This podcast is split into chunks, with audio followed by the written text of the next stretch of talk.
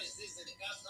Hoy vamos a tener un programa bastante interesante. Vamos a platicarles acerca de la jornada 8 del fútbol mexicano. También vamos a platicar acerca del regreso de Saúl El Canelo Álvarez. Volverá a pelear aquí en, su casa, en, en Jalisco, al mero estilo de Julio César Chávez. También vamos a desdeñar lo que está pasando con Sergio Checo Pérez, que ya tiene fecha para regresar a la Fórmula 1 y estrenar su monoplaza, así como también les tenemos un especial de el cumpleaños de Michael Jordan.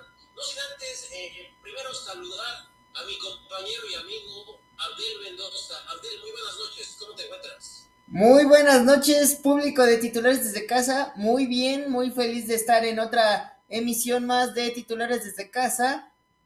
Y pues como bien lo dices, tenemos la jornada 8, algo especial por el cumpleaños de uno de los más grandes basquetbolistas que ha dado el deporte ráfaga. Y por supuesto, también en mi carrusel deportivo les tengo las nuevas franquicias que se incorporan a la liga profesional de americano de aquí de nuestro país y también lo que se está recaudando de firmas para las corridas de toros en la Plaza México.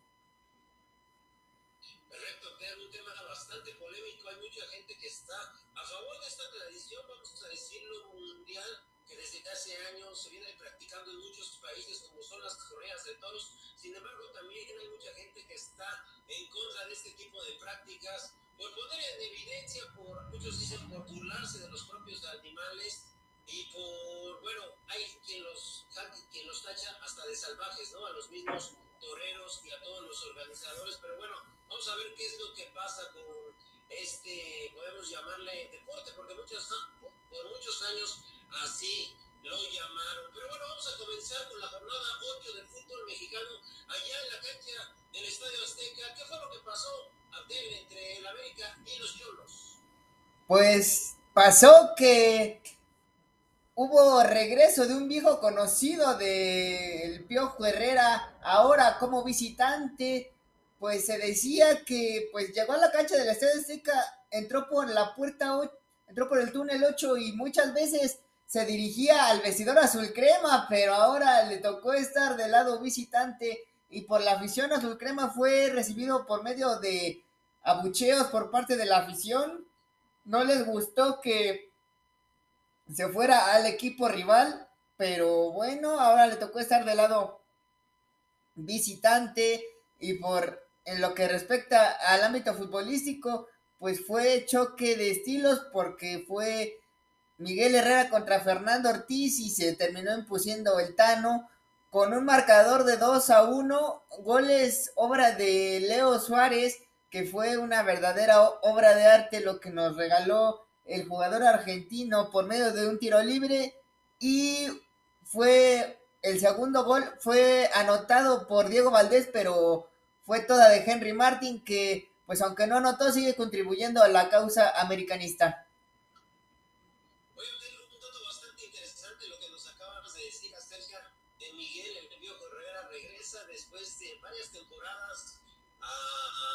Al Coloso de Santa Úrsula, este estadio azteca que fue por muchos años su casa, donde por supuesto saboreó las glorias, pero también tuvo pasajes bastante negativos con el América. Y lo que nos dice es acerca de la afición que se mete con Miguel Herrera después de que yo creo que pues, les dio más satisfacciones que cosas de contra, ¿no?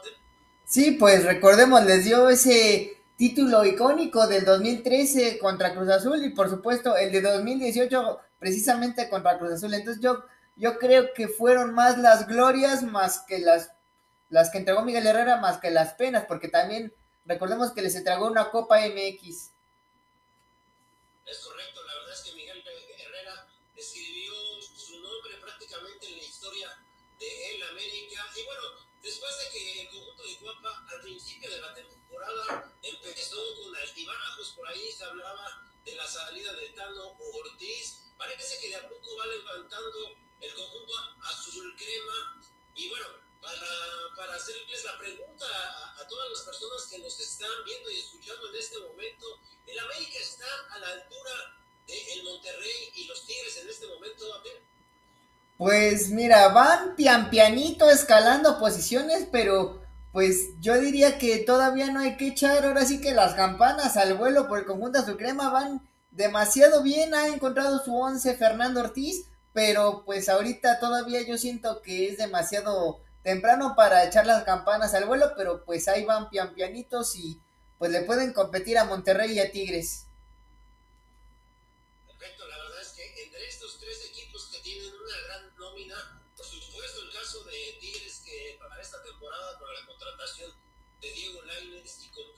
Compañía, la verdad es que abrió la cartera el conjunto felino y no se diga el Monterrey, equipos del norte que, no se quieren quedar atrás, que quieren ahora eh, posicionarse en los puestos de los grandes del fútbol mexicano, como lo es el América, como es las Chivas. Y bueno, aquí se mete prácticamente a la pelea el América, no tanto el Cruz Azul ni las Chivas, porque han empezado el torneo eh, con muchos altibajos pero bueno, vamos a ver qué pasa en el resto de las jornadas. Ahora vamos a platicar acerca de lo que pasó con la máquina cementera del Cruz Azul, allá en el Estadio Cuauhtémoc, donde, bueno, la máquina ahora sí pitó y pitó fuerte. Se impone a el Puebla Abdel. Platícanos. Exactamente, pues ahora sí que la máquina arrolló al camote. Pues fue un marcador de de 3 a 1, el que se impuso el conjunto cementero, pues ya lo dice el dicho, el equipo que estrena técnico gana, pero ahora fue de manera interina la de este entrenador. Vamos a ver a quién, a quién traen. Ya volvió a sonar el nombre de Hugo Sánchez, el de Paco Palencia, el turco Mohamed, o ya les había yo adelantado el Chepo de la Torre. Vamos a ver a, a quién se traen, pero por lo pronto ya, ya ganó Cruz Azul con un técnico interino. Correcto, la verdad es que el Cruz Azul se vio bien. Y bueno, antes de platicar acerca del partido, hacer tus impresiones de quién tú visualizas que vaya a llegar al banquillo de, de la máquina cementera del Cruz Azul. Yo digo que pues sí tiene grandes posibilidades Hugo Sánchez, porque pues recordemos que ya se reunió con la directiva encabezada por Oscar Pérez, el Pentapichichi, y le dieron varias posibilidades, pero pues también no descarta al Chepo de la Torre. Los dos prácticamente están empolvados técnicos que se han dedicado más a la comunicación deportiva. Aviéntate, Artel. ¿A quién este, pondrías tú? ¿A Chepo de la Torre o a Hugo Sánchez? Yo pondría el pentapichichi. Perfecto, Yo también eh, me parece que Hugo Sánchez es momento de, regresar para que, como lo veníamos diciendo, no se sigan volvando los medios de comunicación. Es un buen técnico, por supuesto, fue un, excelente jugador, conoce el fútbol mexicano y es un motivador eh, nato prácticamente. Recordemos lo que hizo con los Pumas de la universidad hace más de 10 años donde fueron campeones el equipo felino. Y bueno, nos daría mucho gusto que Hugo Sánchez regrese a la dirección técnica de un equipo, en este caso de la máquina cementera de Cruz Azul. Y bueno, durante el partido, al minuto 40, eh, ¿viste el golazo de Charlie Rodríguez? Claro, fue un verdadero golazo el que se aventó Charlie Rodríguez y el portero de Puebla ni la vio venir.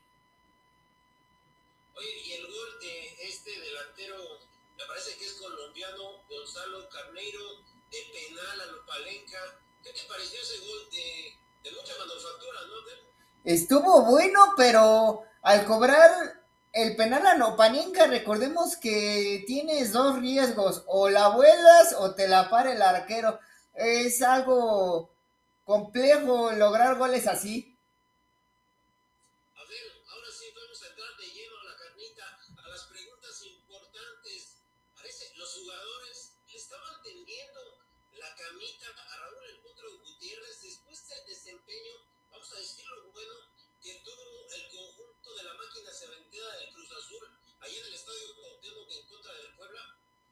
Pues a mi parecer, así como veo el partido, creo que sí le estaban, ahora sí como decimos aquí, tendiendo la camita a Raúl Gutiérrez.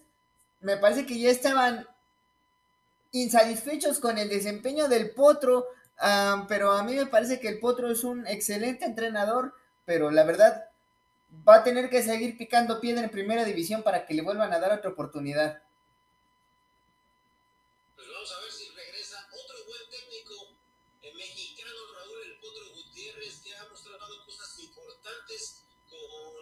Selección nacional de fútbol. Me refiero a las selecciones inferiores, por ahí fue dos veces campeón con la sub-17 y bueno, vamos a ver eh, este, cómo continúa su carrera. Raúl El Potro Gutiérrez ya tuvo oportunidad con el Cruz Azul, llegó como bombero, lo hizo bien. Sin embargo, parece que se le acabó la fórmula y también parece que los jugadores no le ayudaron. Pero bueno, vamos a seguir con la jornada 8 del fútbol mexicano, donde en un horario totalmente atípico, inusual, en la cancha de Ciudad Universitaria, el sábado por la noche, las Chivas Rayadas de Guadalajara se metieron precisamente a la cancha universitaria a jugar en contra de los Pumas. Y bueno, la sorpresa fue para los Pumas porque al minuto 18 Daniel Ríos, después de un buen pase de el Piojo Alvarado, la verdad es que fue un buen remate a de pronto, puso adelante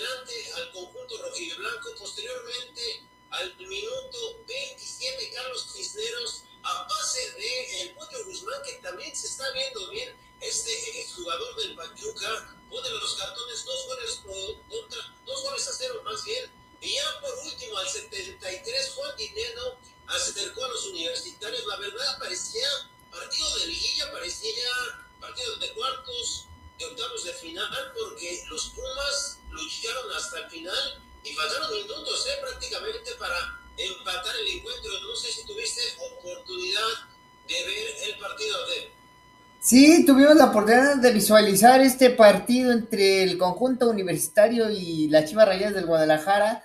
Parece que Pavlovich ya le está encontrando la fórmula. Las Chivas cada vez se ven mejor. Los tiene ahí en los primeros lugares. Ah, claro, abajito del América porque el América va en tercer lugar, pero ya se habla de una mini crisis por parte de los Pumas con Rafa Puentes del Río. Incluso ya se habla de Diego Alonso para su reemplazo. ¿Lo ves muy precipitado? ¿Cómo ves esto de Diego Alonso? Me parece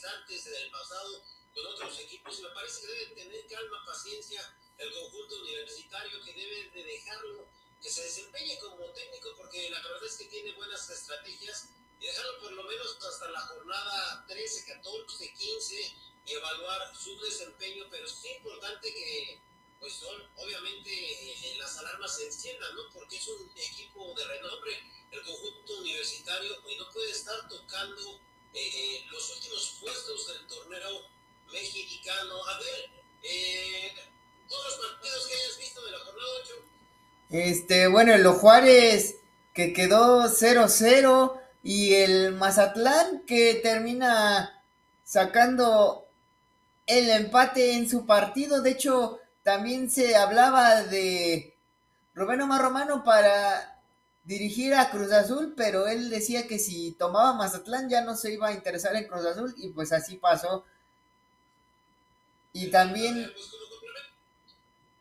el del San Luis, el del San Luis que terminó empatando con Santos.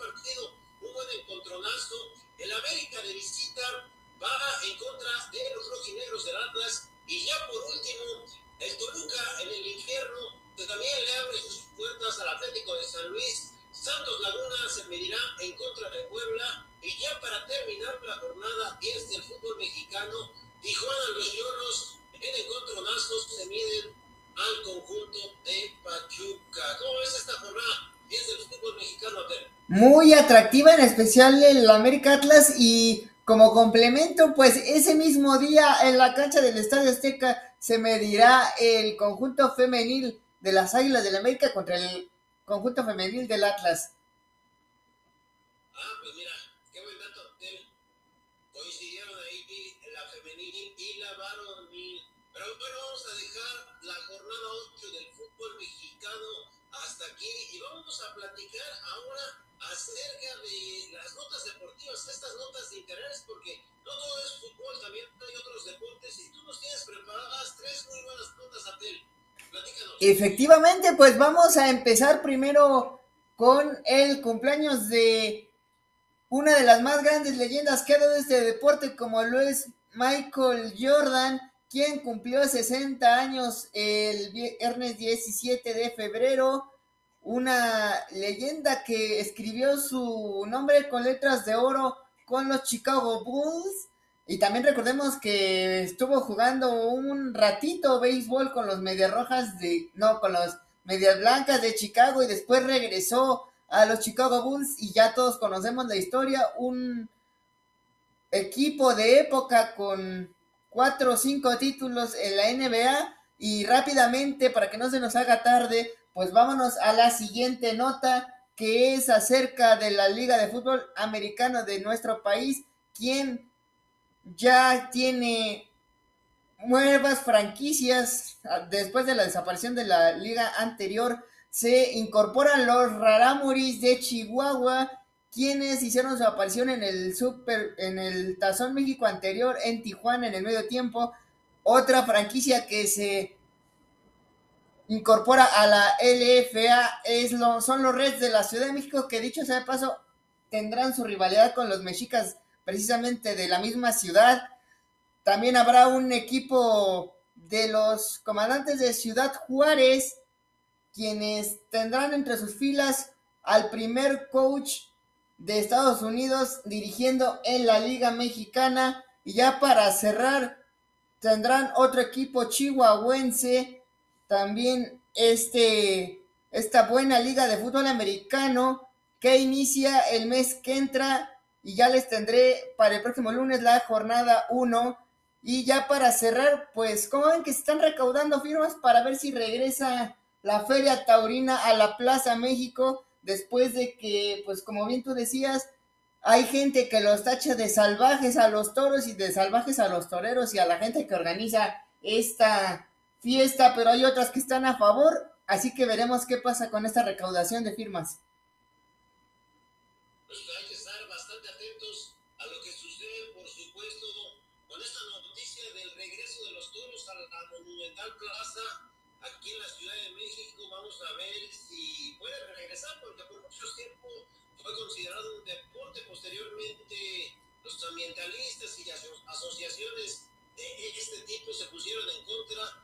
a tal grado de pues, eliminar este tipo de, de, deportes que son polémicos. Hay gente que le gusta, hay gente que no le gusta, que dicen que no debemos de abusar por los animales así. Y bueno, la polémica está en la mesa con respecto al regreso de los toros a nuestro país. Pues bueno, compañeros, yo les voy a platicar acerca, ahora en otras notas deportivas, de lo que está pasando con el PSG, porque el equipo de los jeques árabes anunció, atención, que Neymar Jr. estará fuera de las canchas debido a una lesión que sufrió en el tobillo derecho en el partido que disputaron el pasado fin de semana en contra de, de la Liga Francesa.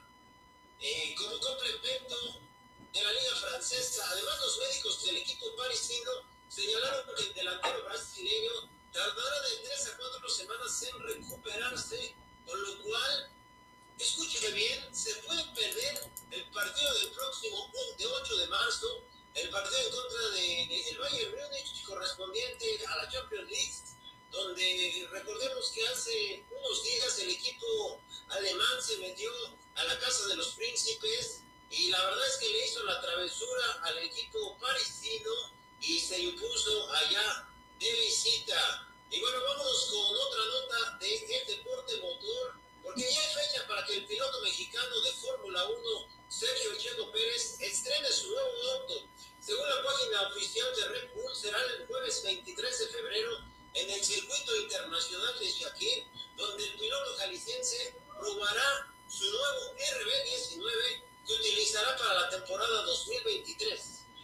señalar que su coequipero y actual bicampeón de la Fórmula 1, el holandés Max Verstappen, el odiado y querido ahora bicampeón, hay que decirlo, también estará durante los test de esta prueba, dividiendo los tiempos en tres días para los dos pilotos de la bebida energetizante, con lo cual estas prácticas podrían ser las únicas, escuchen bien, previas al inicio de la temporada de la Fórmula 1, que abrirá sus puertas el próximo 5 de marzo. Así que ya saben, estamos prácticamente a nada de escuchar el rugir de estos motores, porque ya regresa la Fórmula 1 en pocos días apenas.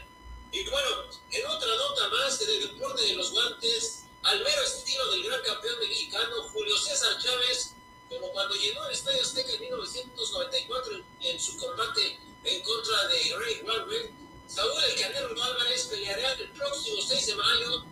su natal Jalisco en contra de el británico Johnny Ray, campeón del centro interino de la, del peso supermediano de la OMB. Se especula que la sede de este encontronazo podría ser nada más y nada menos que el Estadio Akron con más de 46 mil capacidad más bien, capacidad para 46 mil personas. El multicampeón mexicano de la Asociación Mundial de Boxeo, Consejo Mundial de Boxeo, Federación Internacional de Boxeo y Organización Mundial de Boxeo. Como dato, la última vez que Saúl Canelo Álvarez peleó en México fue en el año de 2011 en la monumental Plaza de Toros México, donde se impuso al boricua Crane Citro. Y bueno, hasta aquí mis notas deportivas. Resalta lo de Saúl El Canelo Álvarez y por supuesto el regreso ya de Sergio El Checo Pérez. Y bueno, vamos a ver porque también se habla de que si Neymar eh, no se recupera a tiempo, aparte de los problemas que están teniendo internamente en el PSG, probablemente pueda ser como la causal para que pueda dejar el equipo parisino. Abdel, estamos prácticamente llegando al final del programa. ¿Algo que le quieran recomendar a la gente para que esté atenta este fin de semana?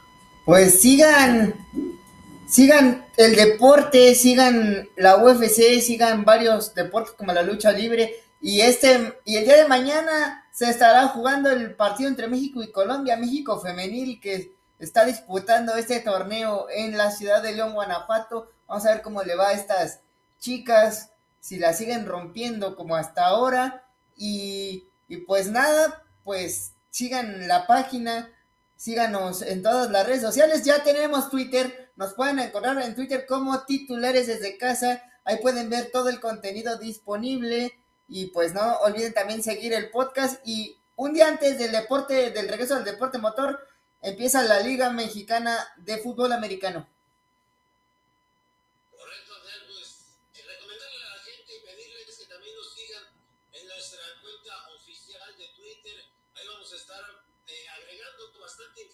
Del mundo deportivo. Por supuesto, los videos que realizamos con mucho cariño para ustedes, por favor, denle retweet y compartan la información. Y bueno, también atentos porque este viernes se estrena la quinta temporada de este, esta serie documental que se va a transmitir en Netflix acerca de la Fórmula 1. Yo les recomiendo que la vean porque van a poder conocer un poquito más acerca de las entrañas del deporte monotor, de la vida personal de los pilotos y del desenvolvimiento, por supuesto, de cada una de las escuderías